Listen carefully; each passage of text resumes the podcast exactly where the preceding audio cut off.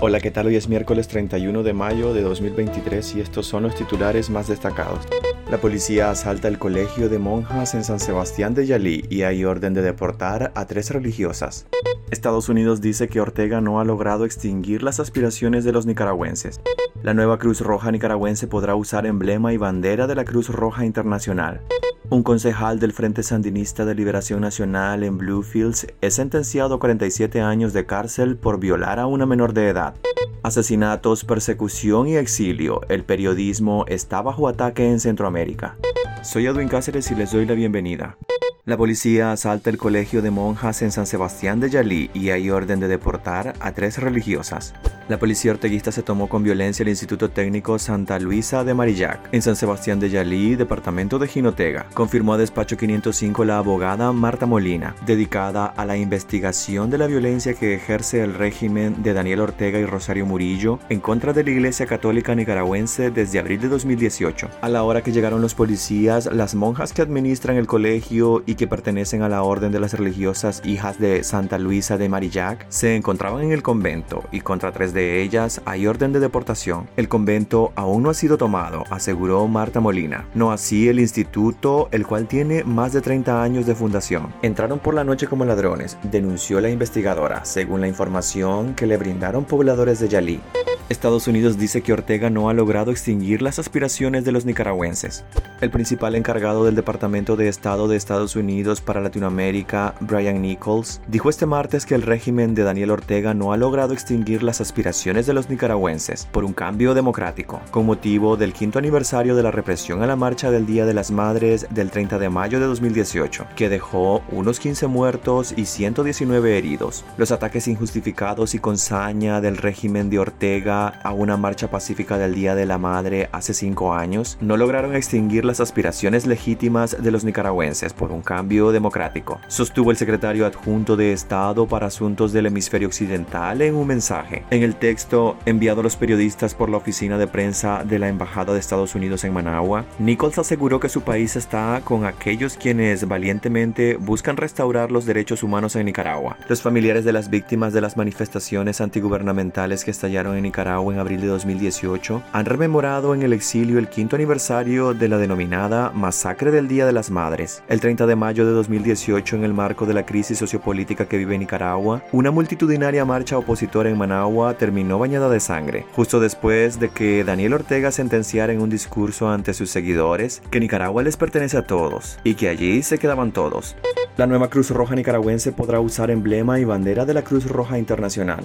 La nueva Cruz Roja nicaragüense adscrita al Ministerio de Salud y creada por la Asamblea Nacional podrá usar el emblema y la bandera de la Cruz Roja Internacional, según una iniciativa de ley propuesta por los diputados oficialistas. La iniciativa de ley orgánica de la Cruz Roja nicaragüense, divulgada este martes por el Poder Legislativo en su web, propone que ese nuevo ente descentralizado podrá usar el emblema de la Cruz Roja Internacional, siendo prohibido el uso por particulares de esos distintivos. Esa iniciativa de ley fue colocada en la orden del día y es posible que sea discutida y aprobada este miércoles o jueves. El pasado 10 de mayo la dictadura clausuró con carácter urgente la Cruz Roja Nicaragüense, organización que funcionaba desde 1931, y ordenó traspasar sus bienes al Estado. Los diputados orteguistas y sus aliados acusaron a la Cruz Roja Nicaragüense de haber actuado en contra de sus principios en las manifestaciones antigubernamentales que estallaron hace cinco años que dejaron cientos de muertos y en la que se exigió la renuncia de Ortega. En cuanto a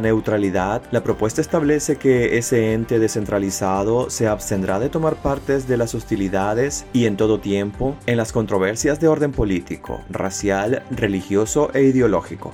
Un concejal del Frente Sandinista de Liberación Nacional en Bluefields es sentenciado a 47 años de cárcel por violar a una menor de edad.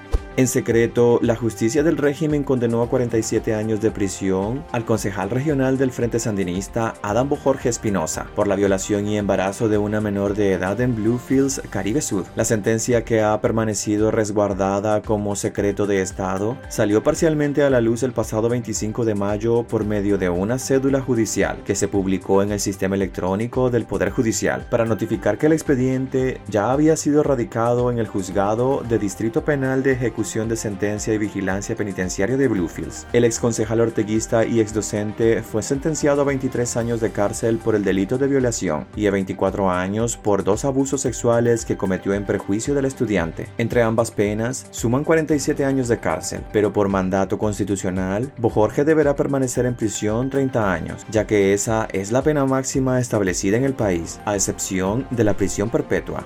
Asesinatos, persecución y exilio. El periodismo está bajo ataque en Centroamérica.